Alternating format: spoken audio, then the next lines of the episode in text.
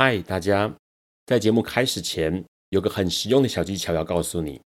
现在你可以往下滑去看资讯栏，里面有这个节目的留言连结。如果你听完觉得超级喜欢的话，请直接五星评论加留言。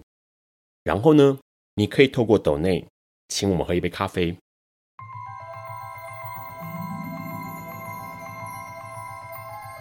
This is flaw. Alice is lost。尼采说：“没有事实，只有诠释。”幸好在本瓜的世界里，问题永远比答案重要。今晚，让我们一起。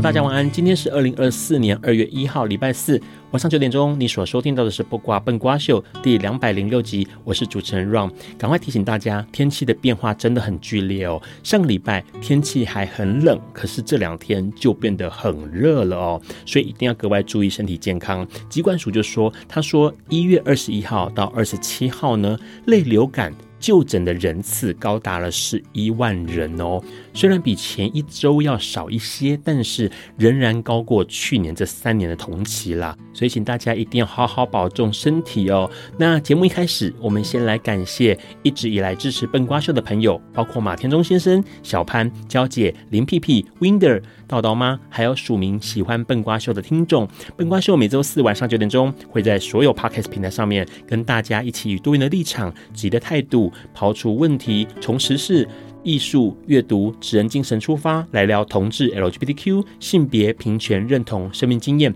还有社会观察哦。那我们赶快来看一下一月二十五号到一月三十一号的新闻哦。这个礼拜的新闻呢，当然年初嘛，一定有很多报告啊或指南啊会跑出来。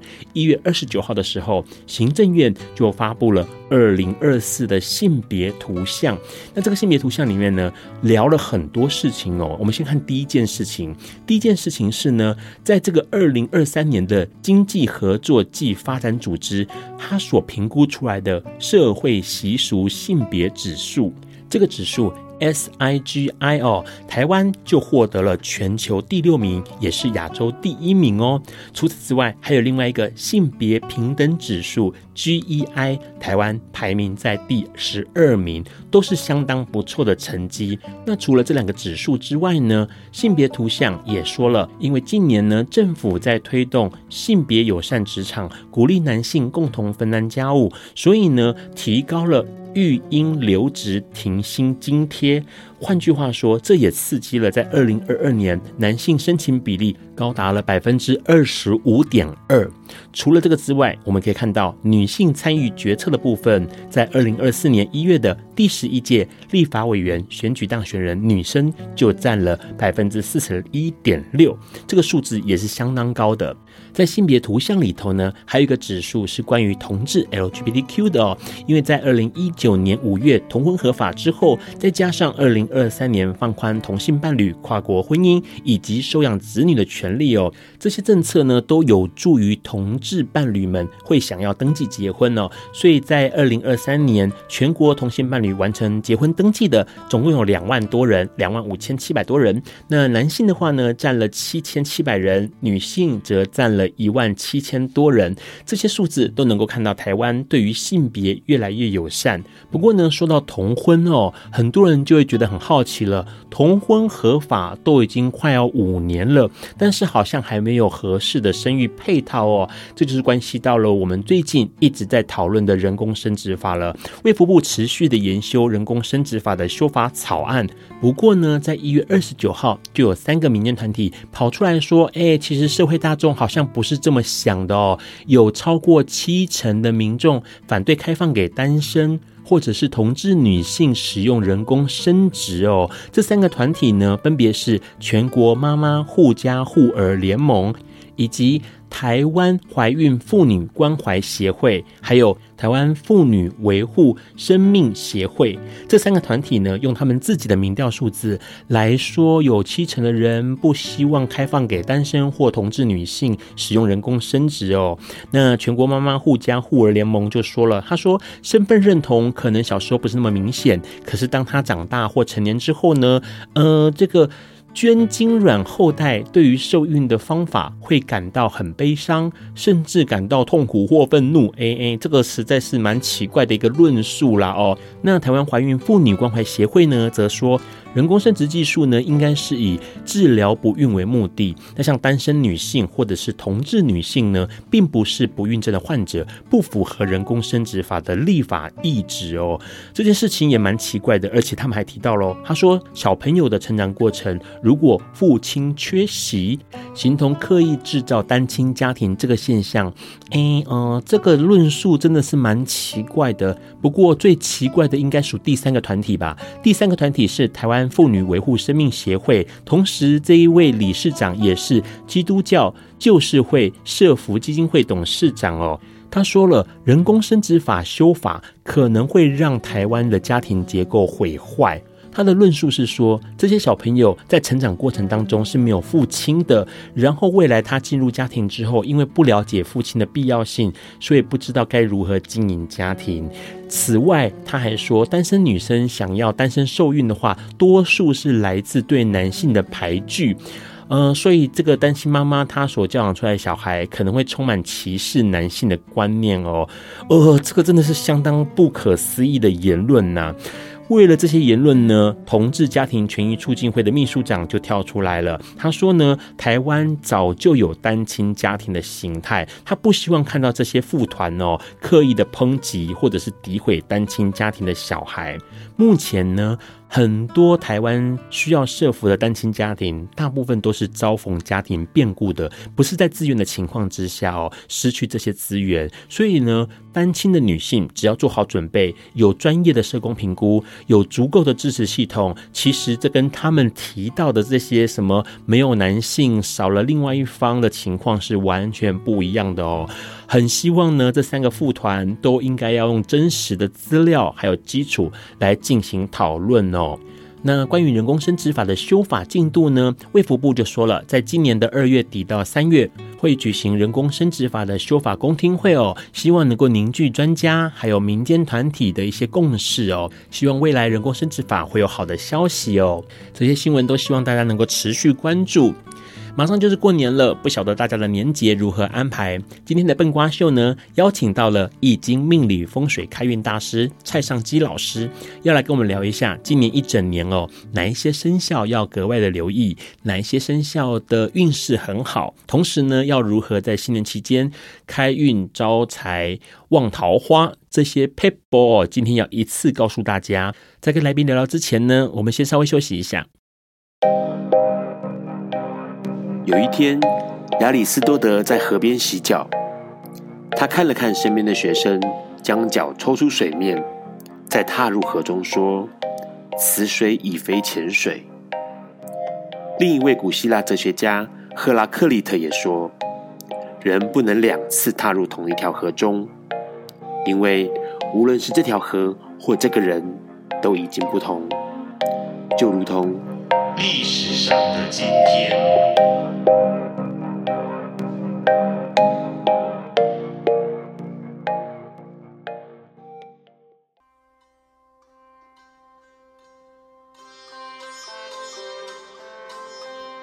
今天是二零二四年二月一日，一百五十九年前的今天，也就是一八六五年的二月一日，美国总统亚伯拉罕·林肯签署了《美利坚合众国宪法》第十三修正案，正式废除全美各地的奴隶制度。奴隶制度在美国已有相当长的历史。美国建国前的十三个北美殖民地就存在着奴隶制度。即便在一七八七年美国制定宪法时，并未使用“奴隶制”这一个词汇，但整部宪法里头就存有多个跟奴隶相关的条文，比如第一条第二款第三节的五分之三妥协规定，众议员名额的分配是根据各州自由人数加上其他人口的五分之三来决定。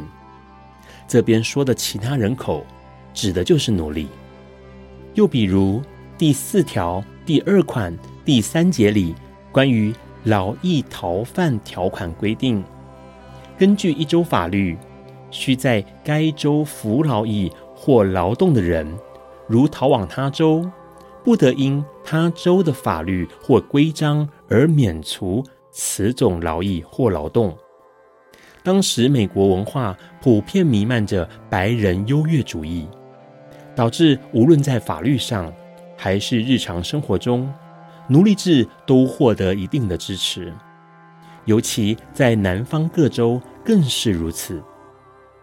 从立宪前十年，也就是一七七七年开始，到一八零四年，美国北方各州已经逐渐废除奴隶制。但没有任何一个南方州跟进，在南方的奴隶人口甚至还不断增加。后来，在一八六一年，甚至高达四百万人。也因为如此，当在北方日益发展壮大的废奴主义运动提出全国一起终止奴隶制度的要求时，南北两方的关系变得日益紧张。尤其随着美国持续扩张，新领土上的奴隶制成了国家必须面对的主要问题。美国国会中的蓄奴州与自由州，在一八二零年以密苏里妥协来规范西部新领土上各州的蓄奴行为，来达到蓄奴州与自由州数目上的平衡。但即便有这样的折中方式，南北双方的局势在未来的十年内依然紧绷。一八五二年，美国作家斯托夫人出版了反奴隶制小说《汤姆叔叔的小屋：卑贱者的生活》。这本书另一个更为人熟悉的中文译名是《黑奴遇天路》。小说内关于非裔美国人与美国奴隶制度的观点，引起了社会回响。并在某个程度上刺激了美国内战的发生。两年后，堪萨斯州废奴主义势力的崛起。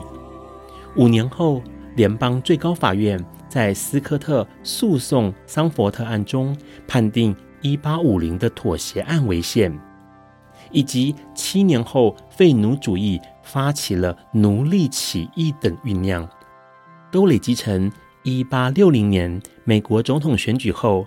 反对奴隶制的共和党人亚伯拉罕·林肯成为新的总统，而南方各州也在林肯当选几个月后宣布脱离联邦，组成美利坚联盟国，爆发了南北战争。一八六三年的一月一日，林肯利用战争时总统拥有的权力，颁布了解放奴隶宣言。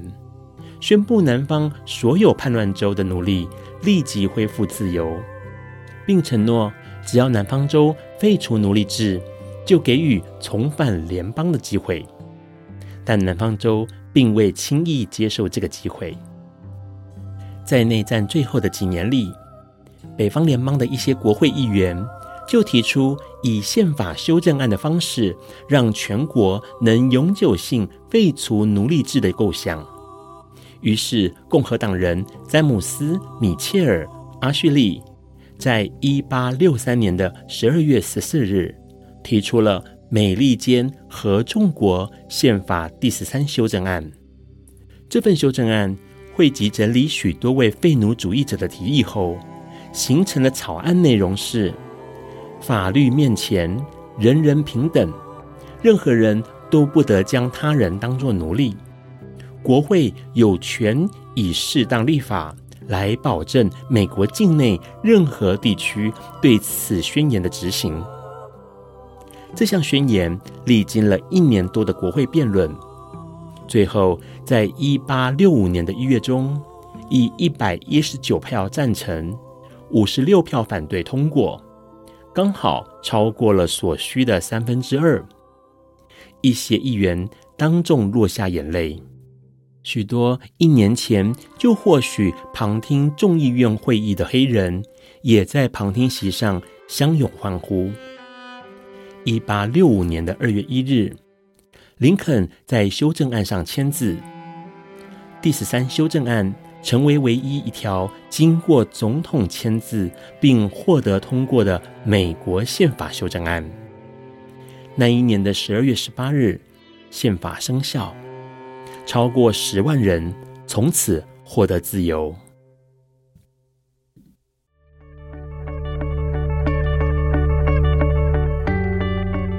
今天是昨天的明天，是明天的昨天。今天可以是去年的今天，前年的今天，甚至是历史上的今天。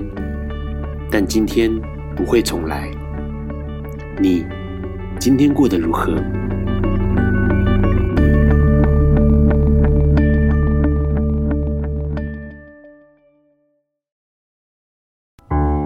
欢迎持续收听《播瓜笨瓜秀》。今天的来宾哦，非常特别，因为呢，在农历年前呢，当然就要了解一下今年的运势啦。同时，如果可以的话哦，老师教几招这个开运的 paper，，相信也能让大家在新的一年里面呢更顺利哦。不管是开运、呃旺财、招桃花这样子。那我们今天邀请到的来宾就是我们易经命理风水开运大师蔡尚基老师。老师你好啊，我们主持人还有所有的听众朋友，大家好，好，蔡老师哦，先来简单聊一下，最近有什么样的消息或什么样的讯息是你特别感兴趣的？呃，特别感兴趣的，那就是啊，二零一二零二四年，接下来这一年，它是一个特别的一年，而且这种特别是会让一种所谓的。新科技它产生了一个所谓的新经济跟高经济，那这个会造成整个呃全世界的一个呃有关科技业特殊科技的大喷发，这个科技叫做 AI 新科技。OK，好，待会我们要跟老师来多聊一点这件事情哦。我们先跟老师自我介绍一下，好，老师您最擅长的领域是哪个范围啊？我擅长的领域就是呃东方的易经、命理、风水、开运。那西方的部分的话，我就不去做碰触，因为有专属西方的老师，嗯、那我们就不要捞勾结，Okay. 去啊抢、呃、人家的地盘，那就规规矩矩的啊、呃、去研究，去啊钻研扮演我啊、呃、在东方啊、呃、中华文化啊、呃、这个承传下来的这一个易经、命理、风水、开运的专业。了解那个老师，因为其实像这个东方的，不管说易经啦、啊八字啦、紫薇啊这些，其实坊间也蛮多老师。您觉得你自己跟其他人最不一样的地方在哪里？呃。如果说最不一样的，呃，如果说以一般人的感觉，应该是长相不一样。对，因为老师顶了一个白头发。对对，为什么长相不？哎，为为什么不一？哎，那个长相不一样，就是哎，其他老师看起来跟哎这个蔡尚基老师看起来，哎，差距好像是有特别的这个呃特征性不一样，就是呃顶着一头白头发，而且就是呃从小就是白头发啊，这个头发是从出生就是白的。对，那这个也就是变成大家一个。讨论的话题了哈，大家会觉得，哎哎，这个好像是蔡尚记老师从事这个行业故意去染的，不然怎么可能呃年纪轻轻就一头白头发，而且又不是感觉年纪很大，对，哦是那种鹤发童颜哈，那这个不合常理呀，不合逻辑呀，那大家就讨论这个话题嘛，甚至呃有的人会这个呃变成是一种呃觉得就是呃呃一种心机呀，一种好像是啊呃，呃个人的一。一个故意标故意的标新立异，对啊，其实哈，我是从小就白头发，我的白头发是遗传。哎，老师问个问题，哦、因为其实呃，外形跟别人不一样这件事情，是你从小到大，因为你一出生，小朋友开始长头发之后，就发现是白头发。应该是说我自己知道我自己长怎样，我就知道我自己有白头发.但是当然没有现在。一整头这么白啦，是就是那个黑头发居多，然后里头呃剥开来的时候，可以很明显的看到一些白头发，哦、那是小朋友的时候。那像一般小朋友很少是有这样的状况。是，那从小也被人家觉得，哎，这个小孩有点怪啊，怎么呃年纪受到歧视的眼光吗？哎，然后就白头发是没有被歧视，但是一般如果就中医来讲啊，这个婴儿百姓呐。哦，哎，就是从小就哎，对，肾亏啦，哈，那是什么阳痿啦，什么之类的哈，那呃，其实。呃，这个头发会是白，是因为它的一个细胞的问题，好、嗯，就是那个染色体。那当然这是跟遗传的关系。是，好，那呃，我的呃长辈，我的父母亲，其实很多都是从小就是已经白头发。像我的父亲，他是在当兵二十岁的那个时候，呃，那个头发就已经是差不多是三分之一白。哦，那我其实，在那个年纪，头发也是大概三分之一白。其实我跟我的父亲差不多。哈，然后年纪越来越大的时候，那当然白的就越来越多，然后甚至会再加老年白一起来，然后就白的越来越快。那到了大概是四十岁的时候，几乎是整头白头发。哦，然后呃。我发现少年白跟老来白的白发不一样的地方，就是少年白哈，它是从里面白出来，嗯，然后你的发发际，就是你的这个呃额头，还有你的呃后颈哈，乃乃至于鬓毛，是一圈黑色的框住，哈，OK，那因为这样子，大家也会觉得啊，这就是染头发，因为蒙咖。酸出来啊啊！你那个呃，诶诶，黑头啊染白的时候啊，那个呃最边边啊，那个鬓毛的地方，它是最优先长出来，是，所以呃，你就骨卡舍出来，你就是染的啊。其实刚好就是因为呃少年白，它就是从里面白出来，外面是一圈黑的。所以，因为这样子的话，会让人家误以为是啊、呃、用染发的。那如果是老来白的话，它就刚好相反，它是从鬓毛开始白上去，从外圈一直白到里面去。哦，所以这个少年白跟老来白啊，后、呃、后来是因为我自己个人亲身体验这个少年白，才去发现原来它是有这么样的一个桥段上的不同。OK，、嗯、好，所以其实哦，老师的白头发成为了他的招牌，是。也刚刚好这个白头发让他担任这个命理师，感觉起来、呃、非常有特色，对，有特色，对，而且是这个啊、呃，非常的得天独厚啊，而且就是大家会觉得，哎，这个白头发很符合。和这个命理老师这个职业的先知的工作，哎，然后呃，后来呃，因为走这个行业的时候就觉得很吃香。但是我小时候也没有觉得，因为我的白头发，我自己有自卑，或是觉得不好啊。我就是呃，从小就喜欢这个命理的行业。嗯，那或许喜欢这个行业，对于呃自己有长台白白头发也不会太介意，甚至会觉得哎，这样子有加分，哎，有加分，有智慧感。好，然后另外大家会觉得。包含了我自己跟人家与众不同的，就是大家会问我的第二件事情是名字。OK，哎，待会我们跟我们老师来聊一下他的名字哦。接着也要来问问看老师，他看过这么多政商名流的命理，有没有印象深刻的？同时呢，LGBT 的朋友们，同性恋、双性恋或跨性别的朋友们，在命理上面是不是不太一样？我们先稍微休息一下。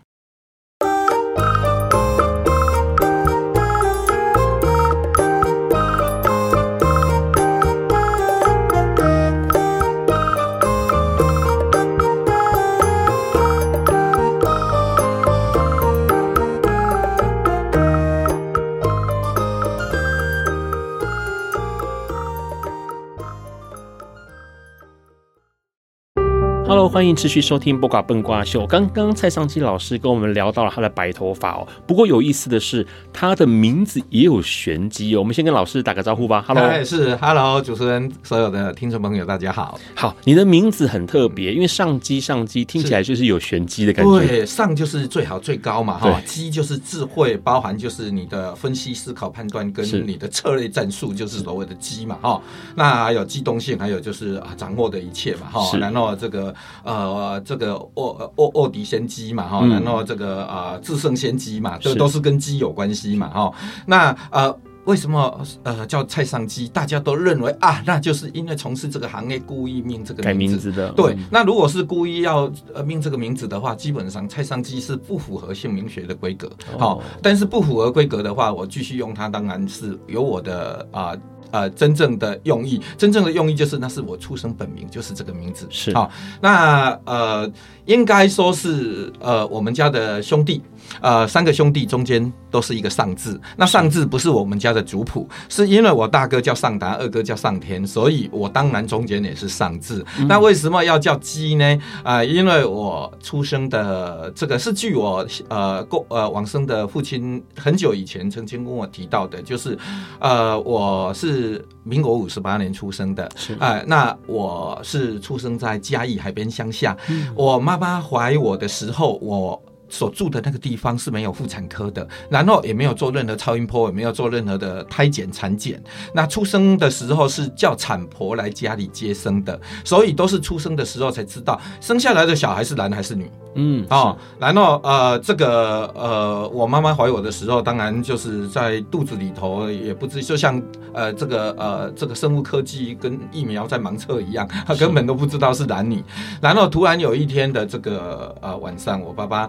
突然梦到有一个呃，就是呃仙风道骨，然后这个穿着古代服装，呃很素面的衣服的这个一个呃老翁，嗯，好，然后也是白头发。然后来好像跟他讲说，哎，你儿子要出生了。是。然后我父亲就在梦中里头觉得呃非常奇怪，哈，那就问他说，哎，那孩子出生，那名字要怎么命是好？是。然后这一位老翁就不见了，哦，就好像看到啊云雾渺渺，然后突然出现有一个文字，就是“鸡”字啊，就是老师上鸡这个。对，然后就是呃，我父亲就醒来，醒来之后，好，我母亲就阵痛。是，然后就破水，那就请这个产婆来接生，嗯、果然生出来是一个男生，是一个儿子。然后他就回想到刚刚，好、哦，呃，梦中里头的那个情境，然后就想一想之后呢，因为我家兄弟姐妹中间都是一个上字，所以就把我命名叫上鸡。好。老师这个名字很厉害，然后外形也很厉害。您其实职业这么久哦，看过这么多政商名流的命理，嗯，有没有让你印象最深刻的哪一件？呃，印象最深刻的哪一件？呃，应该让我觉得哈啊最有感触、有感而发的就是，呃，身为一个富贵人家，是哈不愁吃不愁穿，哈啊拥有富贵于一身，嗯、但是。他们的人生并没有过得比我们更快乐。那我们很多人可能没有富贵于一身，然后每天为了呃五斗米而折腰，为了呃这个收入啊，然后糊口饭吃养全家，要张罗很多事情。有的人甚至一天做好几份工，然后啊做工还超时，但是过得很踏实，心里很啊过得很快乐。好，但是为什么那一些富贵人家他却拥有富贵，然后有的吃有的穿，而且用的都是。呃，高档豪豪车啊、呃，名牌，好、哦、奢华啊、呃，极致。那为什么过得不快乐？所以就是说，一个人的人生，好、哦、没有十全十美。嗯啊、呃，当你拥有拥拥拥有的时候，你内心里头仍然还是有一些缺陷的地方。是啊，是这个世界是公平的啊，这个世界唯有不公平是什么？你出生在什么样的家庭哦啊，这个可能是先天性的不公平，当然是一出生之后，每一个人啊、呃、都是啊、呃、一天二十四小时，每天都是看着太阳升、太阳坠落，然后啊、呃、一年四季春夏秋冬，但是。啊，这个就是交给你自己如何去打造你的人生未来。好、嗯哦，那当然，有的人快乐，有的人不快乐啊。难道拥有富贵的人他有不快乐的一面？没有拥有富贵的人，他也有他生活踏实快乐的一面。态度跟个性。对，那总而言之，在于就是。嗯，心灵的那一块，OK，好、哦，能不能是有一个满足的地方啊？那很多人他呃拥有富贵之后，他一生当中都还是在追求富贵，乃至于可能就是说他拥有了富贵，然后呃到了生老病死的时候躺在病榻，然后呃把钱撒向天空，那为什么？因为。钱对他来讲，并没办法挽救他的生命，没办法治疗他即将离开人世间的这个肉体。是好，所以他啊、呃，网友。啊、呃，这个巨大的财产，是。但是他的生命却回不来。难道同时啊、呃，躺在病榻的时候，拥有很多的钱，拥有富贵一生，但是这个时候啊、呃，他的儿女并不是啊、呃，在啊、呃、感念父亲对于孩子给予就是啊、呃、美好的一个生活环境跟未来，而是去抢着啊如何去分家产，嗯，好、哦，然后去啊、呃、这个啊、呃、关心啊、呃、这个。长辈何时要离世？而离世了之后，这个家产要怎么分配？所所以啊、呃，当有钱人的时候，在那个时候的感触，我想他是人生最悲哀的时候，而那种的悲哀，呃，我想应该是比起我们一般人啊、呃，很很过平常生活的人啊、呃，过得很踏实的。啊，基本上我们都是感觉都还是比他们还幸福的。那来问一下老师，因为其实这个命上面好像可以看到很多事情，嗯、比如说像是我们说同性恋啊、双性恋或跨性别的朋友，嗯，这样的 LGBT 的的命理。看得出来吗？呃，其实在，在呃命理来讲，算命的工具它有紫微斗数跟紫平八字，这是东方命理的部分。哈，那呃比较细腻的就是紫微斗数。那不管是紫微斗数或是紫平八字，在以前古代承传的时候，因为那个环境时代的背景，它没有这个跨性别、双性别的这样的一个环境，哦、是现在啊啊、呃，可能是开放的社会哈，然后可能也因为可能是时代的变迁，包含基因的因素哈，然后乃至于人的一个就是。呃，有关呃情绪的压抑跟情绪的改变，然后去转换成那个性别不同的一个风格，嗯、那这也可能就是时代的一个现象啊，时代的一个事实。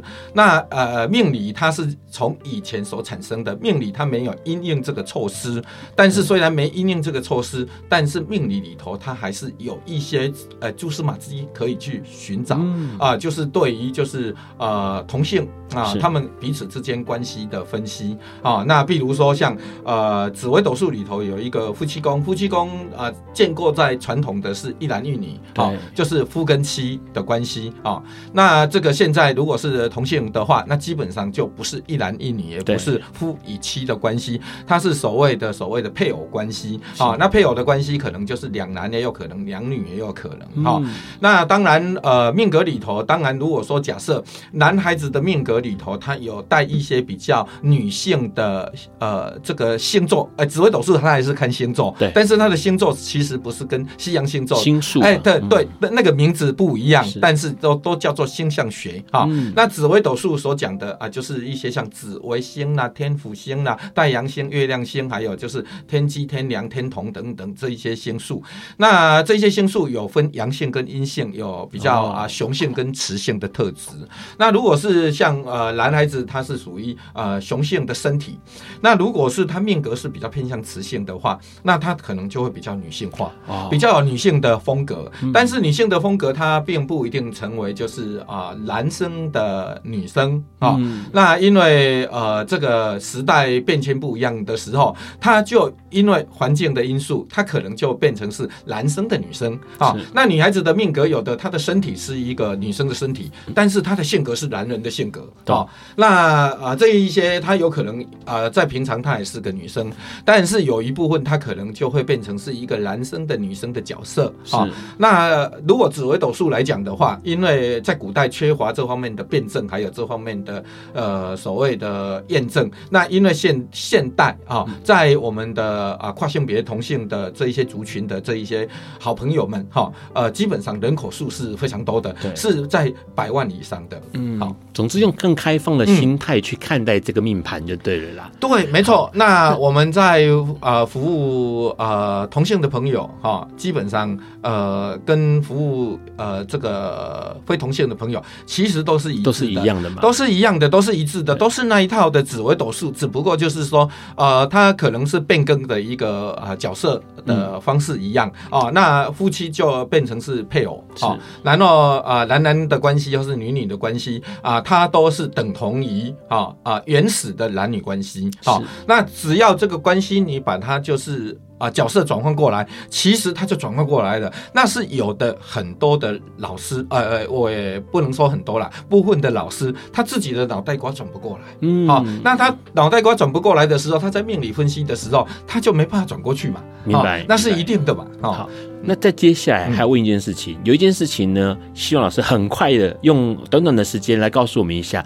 这个今年哦，二零二四年甲辰年是什么样的一个年份？OK，好，二零二四哈，很多人嗯都很担心，因为二零二四哈，因为进入到所谓的大运的第九运，所谓的大运就是十二十年一次，叫做天运哈。那二零二四是呃这第九运的第一年，从二零二四开始，第九运是属火啊，所以呃我不管是在台湾或者是啊、呃、到啊对岸内地去，然后内地的很多的朋友啊就会问我说，哎呀，接下来二零二四啊走火运啊，会不会战争啊，会不会打仗啊，会不会烽火连天啊？因为火嘛，对不对哈？啊，其实这样子的话，用这样的方式来论断的话，是有点太薄弱哈。那我们还要再看每一年的流年，每一年的流年哈，二零二四甲辰年。那有的老师可能会用甲辰的甲。它属木，就把它当成是木龙年。那有的会用甲辰的辰，那辰是属土，然后就把它当成是土龙年。那不管是用甲或辰，个别的来把它啊归纳为木跟土的龙年都不对，因为啊、呃、甲跟辰都要同时并用，因为今年是甲辰，必须要把两个字加起来，所以甲辰加起来的五行纳音它是属火，所以啊、呃、正确的专业的叫做火龙年。是那二零二四的单独一年的属呃的龙年是火龙年，然后。大运的二十年，好，现在是大运的第一年，第一年也是走火运，所以两个火叠在一起的时候，那当然就不得了了。是哦，这个整个全球可能会出现一些天灾地变、人祸的。特殊现象，好，而且那一个现象可能会比较属于比较喷发性的，然后甚至有可能会有很多的战乱发生。好，待会哦，我们请老师稍微讲一下这件事情，然后同时也要跟我们讲说各个生肖在甲辰年的运势会是怎么样的情况。嗯，我们先稍微休息一下。爱因斯坦说：“这世界不会被那些作恶多端的人毁灭。”而是冷眼旁观、选择缄默的人。苏格拉底说：“世界上最快乐的事，莫过于为理想而奋斗。”今晚，谁来跟我们说悄悄话？明人人悄悄话。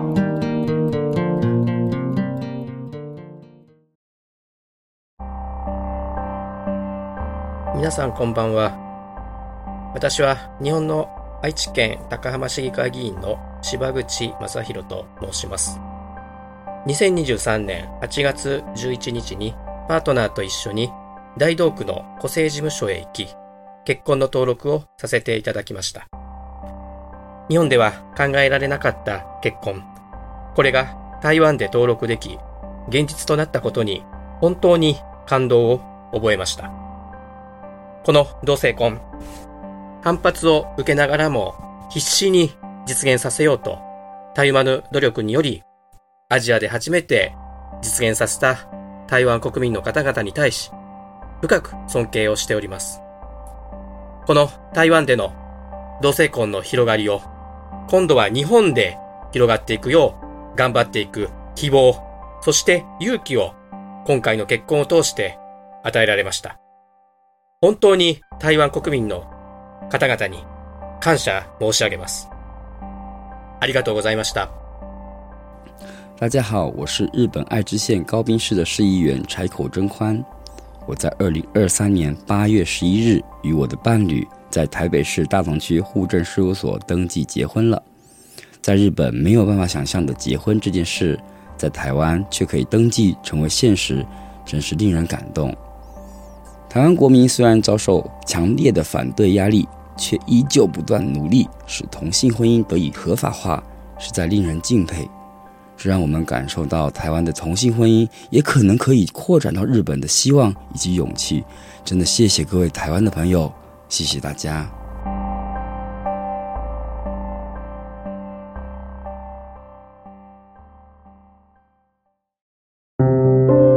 Hello，欢迎持续收听《卜卦笨瓜秀》。刚刚天听到了甲辰年是一个火火龙年，对，这样讲没错吧？是是是，就是火火龙年。对，好，可能会有一些呃变化，这些变化是激烈的变化。对，没错。好，那如果以这一个方向来说，我们的生肖里头，十二生肖哪几个生肖是比较要注意，或者是哪几个生肖比较好？哦，好，如果就呃生肖的好与不好来讲的话，呃，因为资料太庞大，那我们就把十二生肖的第一名跟最后一名它的六大运，呃，稍微拿出来讲一下。好，好、哦，那如果说假设呃这个十二生肖里头六大运最好的，所谓六大运就是把每一个生肖呃这个分成呃六个可以去说明的运，哈、哦，是，那呃六大运的这个第一名在流年的部分。啊、呃，最好的运是属鸡的。哦，属鸡的朋友，对，属鸡、嗯、的朋友是因为呃，在本年度里头，它的开创性、它的爆发性是特别强，OK，创造力，而且它的创造力可以营造出财富。嗯、哦，那如果是对于呃流年运是这样的，那对于呃这个财运来讲的话，是。属牛的，属牛的话是财运，对，属、嗯、牛的它的财帛宫刚好就是呃属鸡的流年宫，是，所以属牛的。他在钱财这一块，不管投资理财，他可能在短时间里头会爆发出比较巨大的金额。OK，在今年甲辰年的时候，属牛的财运可能会有一些爆发的现象。是，是，然后如果是事业运第一名的话，嗯、是属蛇。好，事业运属蛇，哎，我属蛇，太好了，恭喜 恭喜恭喜恭喜！是在职场上面对，那在职场上面的话，可能就是啊，可以呃攻城略地啦，可以这个呃打天下啦，是。可以创业啦，哈，那可以开创出美好的一片啊这个事业工作啊，还有职场的一个大舞台。是，那基本上呃，在这个整个年度里头，在职场上也会。啊，带动许多的营收跟收益。OK，好，嗯、接下来是恋情啊，恋情关于爱情的。好，关于爱情的话，第一名的是属狗。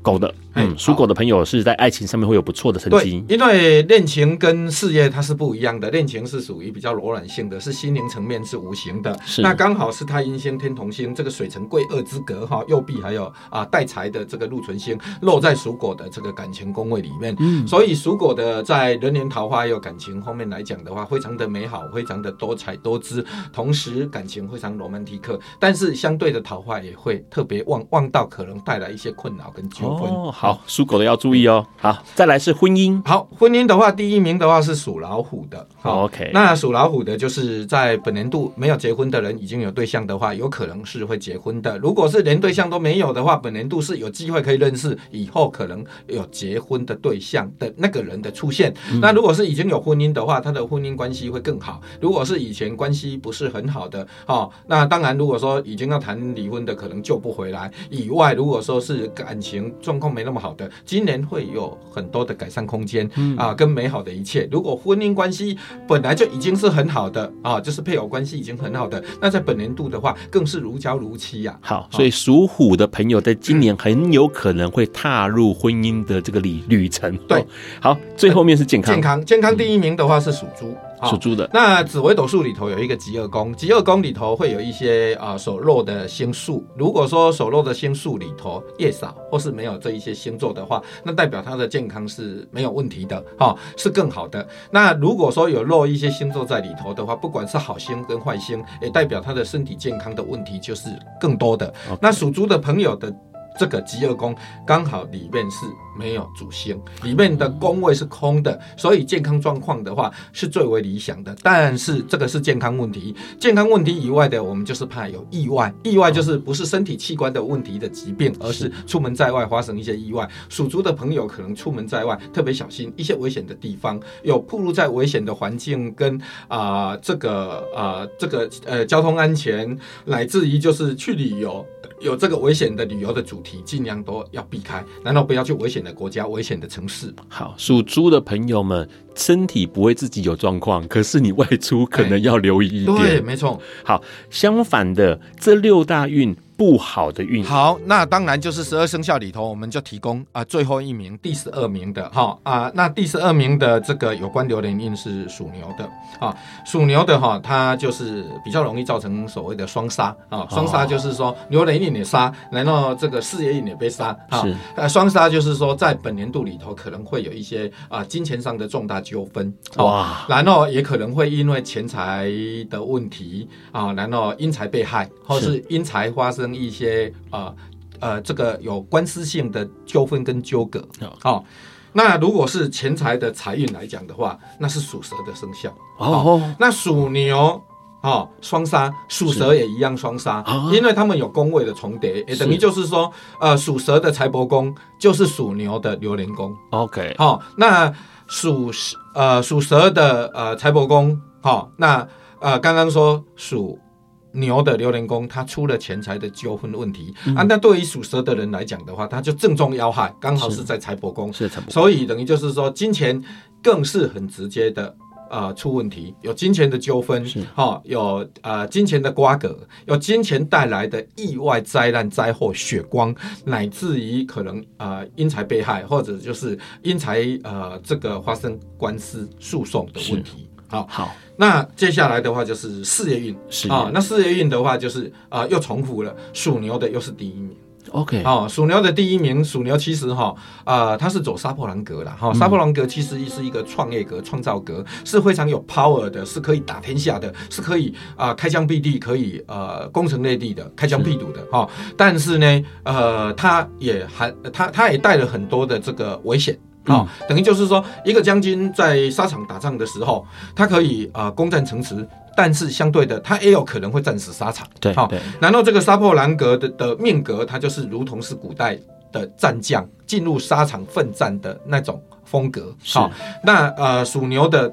呃，这个杀破狼格，它不是指攻城略地，它还带了许多的危险。这种的危险可能会有时候马失前蹄，跌落马下。嗯、所以啊，属、呃、牛的朋友啊，属蛇的朋友，或是属鸡的朋友，这三个刚好都是杀破狼格。嗯、所以在二零二四年的时候啊，不管是你的工作事业跟钱财，哈、啊，还有。重大的决定，你都要非常的小心，要有周全的计划再去行事，然后不要就是没计划就往前冲。那往前冲的时候，千万不要单枪匹马，靠着自己的神勇，还有自己的 power 跟胆识，这绝对会死啊！嗯、因为可能会让你啊踩到陷阱，是，然后呃这个得落马下，所以应该要步步为营，而且一定要一步一脚印，要有良善的规划、完整的准备，然后啊、呃、再带着。啊，团队往前冲，但是绝对不可以单枪匹马。单枪匹马的时候，当你有危险的话，周围的人没办法来救你，你也可能会后继无援，就因此而倒戈。嗯、所以要如履薄冰，如履深渊，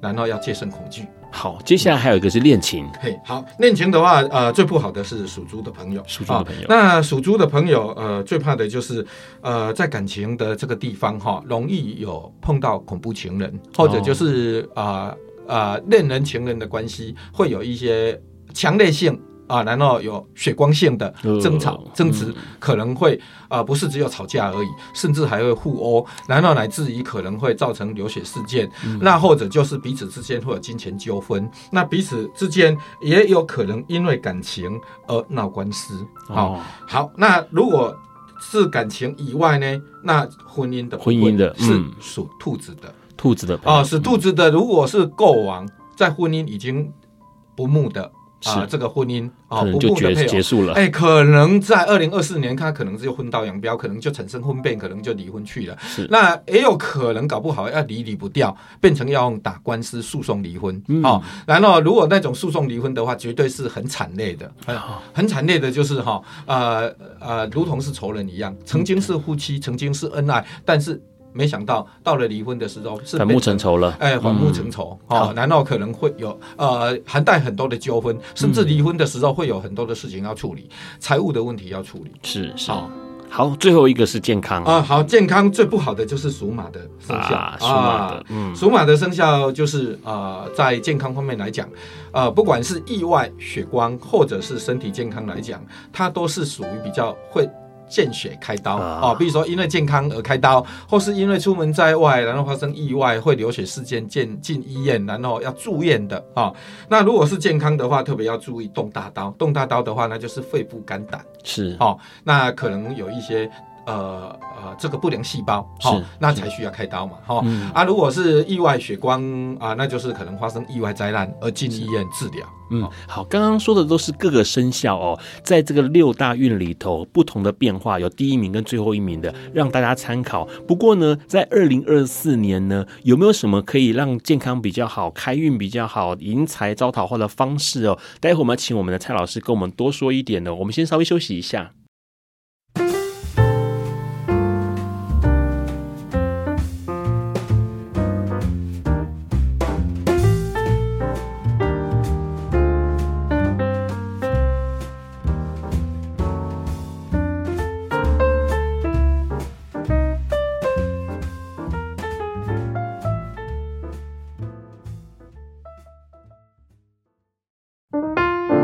Hello，欢迎持续收听《卜卦笨瓜秀》。刚刚老师提到了哦，生肖里头六大运第一名跟最后一名要格外留心的事情。不过呢，在开运方面是大家都可以做的哦，不管是开运招财或者是旺桃花这些，老师来教一下吧。好，今年该怎么做？好，刚刚讲到的那一些生肖或是没讲到的，呃，都没关系。不管你好不或不好，那你也都先把它摆一旁。那很多的事情你要记得，要先避凶才能趋吉。我们都会想说啊，我们要趋吉避凶。那你趋吉避凶，你急得来，你凶都没避掉的话，你仍然还是处在那个不好的状态。难道急得来的时候，他可能也不会顺利，因为有一些凶得来妨害，对不对？哈，所以要先避凶，把所有的凶都先排除掉、避开掉。那你没有凶，那什么事情就顺了，什么事情就好了，对不对？好、嗯，所以啊、呃，君子问凶不问吉。好，难道要知险而不险？知道危险，不要去碰触危险，就不会产生危险啊。难道这就是避凶趋吉的？啊，原则。那呃，不管是什么生肖，我们不论。男女老少统一都用固定的开运方法。那我们在这个每一个人里头都会有五个运，就是生气、旺气、退气、死气、煞气这五个气。那这五个气如何产生？就是地球跟北斗七星的关系。那因为二零二四年刚好北斗七星的第三颗星啊、呃，它是整个北斗七星的九颗星，九颗星就是北斗七星的七颗加旁边两颗的小星星，嗯、在命理里头叫做九星，分成九个运。哈，是。然后二零二四是第三颗星是所有九颗里头对地球释放下来的影响能量的放射是最强烈的，所以它影响整个地球的磁场。那加上地球它的引力的关系，它会引动地球上所有的生命的生存、生长跟生活的条件，而带来好运与不。啊，坏运的问题。对，那因为第三颗星影响啊，北斗七星第三颗星影响地球最重大。第三颗星是属木，所以举凡地球上所有属水的能量，水会来生木，水叫做生气，生气就是把好运带来，坏运赶走，让好运生生不息。好，难道生气也可以带来财运招财，也可以带来贵人，好招贵人，也可以带来好的桃花，就是人缘桃花跟爱情桃花。水有关的，对，那水呢，它可以转换出颜色。好，就是黑色、墨色，好，那可以转换出物质，就是水的物质，好，然后可以转换出四木字，四木字就是一跟六都属水，好，所以重点来了，我们就利用生活开运跟风水开运，哦，生活开运是什么呢？我们平常日常生活里面吃穿用，然后跟。磁场有关系的，跟水有关系的，嗯，然后接触你的身体之后，可以透过你的身体改变磁场的。好，嗯，那首先当然第一就是穿的衣服，是。穿的衣服，你之所以会看到它是什么颜色，是。最主要是因为你的视觉神经传给脑神经，是。好，你的脑神经判读你的眼睛看到什么颜色，对，那那个颜色叫做光谱，是光谱就是一种波长。是啊，它是一种波，它是有磁场的东西，是有能量的。欸、对，有能量的。嗯、所以你穿什么衣服在你的身上，它的颜色、它的光谱、它的波长，会跟你的体温产生。传递作用就像那个电流一样，好，它会透过你的身体的体温，体温，然后血液循环，然后呃呃通畅到你的人体的呃呃全周天，然后会影响到你的脑神经、脑细胞跟你的脑电波，影响一个人的呼呃呃这个呼吸、心跳，还有分析、思考、判断、心情、血压等等。那这会影响到一个人做任何事情的决策的对跟错。好啊，那种对跟错的话，就会产生好运与坏运的问题。刚刚说是原理，然后重点来了。刚刚说来，刚刚说生气是跟水有关，水水是黑色，所以是要穿黑黑色衣服，然后吃天然黑色的食物。天然黑色是比如黑豆啊这些的。对，很很多像黑色玉米啊，哎，黑糯米啊，黑木耳。啊，哈，还有呃黑呃呃深色的海带，哈，是。就是黑色跟墨色，哈，然后还有像花菜啊，好，然后这个黑色的水果也可以，好，黑樱桃、黑葡萄，好，只要它。是天然的黑，它的天然的黑来自于这个你所吃的食物，它的细胞，细胞就是它就是它的生命，它的频率，嗯，它的能量跟磁场，吃到肚子里头去，所以千万一定。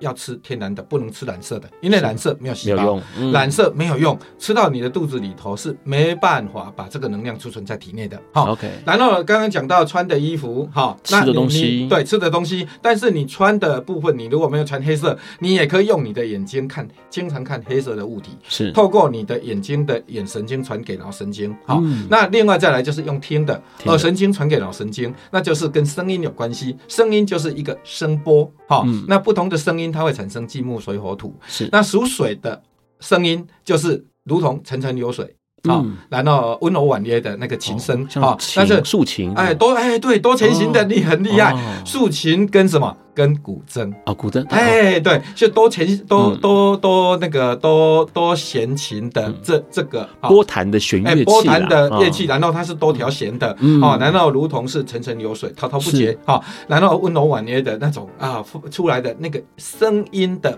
波啊，它是属水的，对，哎，然后多听，好，然后再来就是闻属水的味道，好，那属水的味道，当然第一。统一都是闻香水，大家会香水啊，香水就是一个香水，不不是哦，香水有分香调，对不对？对。好，有用香水的人都知道，花香调、草香调、叶香调、木香调，还有麝香调啊，还有这个这一新香调等等很多种的香调。但是如果属水的香调就是花香调，花香调。哎，所以你要多多喷洒花香调的香水。那个香水的五行它是属水，另外可能你也可以泡精油啊，然后透过你的这个体温跟水的温度，让毛细孔睁开去吸收。精油它所萃取出来的这一些能量吸到你的体内，也可以用啊、呃，这个熏香，熏香就是产生微分粒子飘在空气当中，透过你的鼻子鼻黏膜吸到你的体内，也可以 SPA 从你的经络穴位涂抹精油，然后渗透进去你的体内。嗯、所以不管入浴或是这个熏香，或者就是穴道按压，呃，你都可以用精油。那精油就是属水的，一样花香调，哎，就是。呃，它不，它就不是分成什么调，它是分从哪个植物的部位去萃取出来的精油，哦、那就是从花朵的部位去萃取出来的，对，那就是属水的精油啊。好那这一些啊、呃，都可以让我们的生活里头啊、呃、去应用啊，穿的。听的、用的、啊、熏香的、泡澡的，那这一些你都用了之后，啊，一个一个一一一个一个事件，如果说假设是帮助你一个生气，两个事件就两个生气。他刚刚有好几个方法，它的生气的累积啊，就会积少成多啊，积沙成塔。嗯，刚刚说到生气，好像还有是旺气，对不对？哎，旺气没错啊，旺气它是属木，属木的，对，属木就是绿色啊。所以如果是要增强旺气的话，那旺气呃，重点是它可以帮助我们什么？就是帮助。我们升迁、升官、考试，好，所以如果是想要面试啦、求职啦，或是你已经在职的想要升迁、升官，或是要求文章、要求考试，或者就是说你已经有男女朋友的啊，但是都一直没办法促成姻缘，想要促成姻缘，或者就是呃有男女朋友的，或是已经结婚的人，哦啊，你的。啊，爱爱情关系不够稳定，想要稳定的啊，哦嗯、那或者是犯小人，想要挡小人的，都可以用旺气的方法。啊，刚刚刚刚所说的生气，呃，所谓的招桃花，那个是因为没有对象，没有啊、呃、男女朋友。没有，或是啊、呃、同性的恋恋人，好，是然后你要用生气的力量去招新的来，嗯、旺气是针对旧的的安定稳定，或是把旧的变成是啊从恋情，哎从恋情变成是一个结婚的角色。OK，对，那旺气的话就是二零二四年是木，木是绿色，所以你就是要穿绿色，嗯、吃天然绿色，嗯、然后看绿色的东西，嗯、然后呃绿色是啊、呃、木香调，是好，哦、就是香水的话香水木香调，然后如果是精油的话，那就是。是檀香，好、哦、这一类的，就是从啊、呃、它的树干，好、哦嗯、直接去萃取出来的精油啊、哦。那这一些也是一样，吃呃吃穿用啊。如果是听的呢，听的就是清脆的声音，清脆的声音有什么呢？吉他。哦，对啊，你好厉害，你对音乐，对 对那个声音的音波真的是吉他就是弹的嘛，对对对。对，吉吉他清脆的，它弹出来就是清脆嘛，叮叮叮叮，很清脆。好，难道它也不是很高亢，啊，也不是很低沉，好，很低沉的是什么？萨克斯风，嗯，好，然后很高亢的是什么？小喇叭、小提琴，对，好，对。对。好，所以这两个方法都可以生气跟旺气哦。对，其实这一次哦，邀请到蔡老师聊了很多，嗯、包括关于开运呢、啊、旺财、招桃花啦。光从心理的层面角度，其实这些动作就可以稳定你的心绪，平静你的心灵哦。其实这些小小的生活仪式都可以增加自己跟自己相处的机会，让自己好好的沉淀休息哦。最后想要请老师讲一句话，祝福大家在这个二零二四年。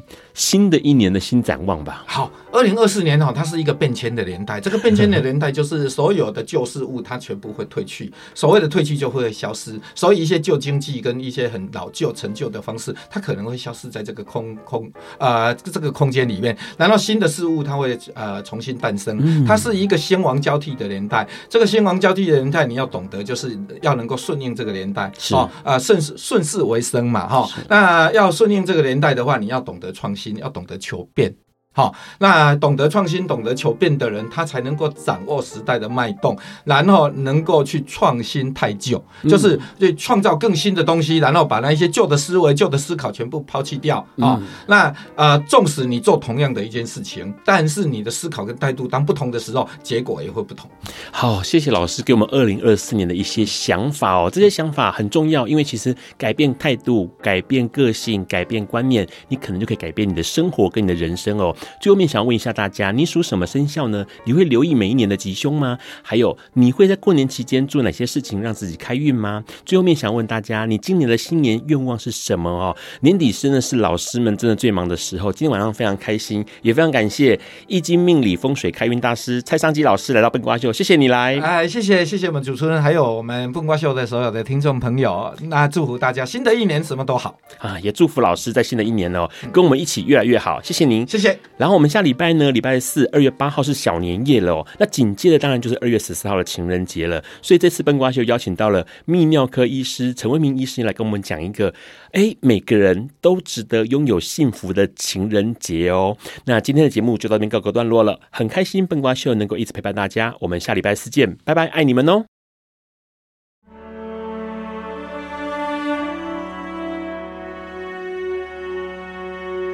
感谢收听本集节目，欢迎分享、评分、下载、收藏，并从你习惯的 Podcast 平台订阅笨瓜秀。此外，你的热情抖内也是对笨瓜秀的最大肯定，让笨瓜秀在未来的日子里能继续陪伴大家。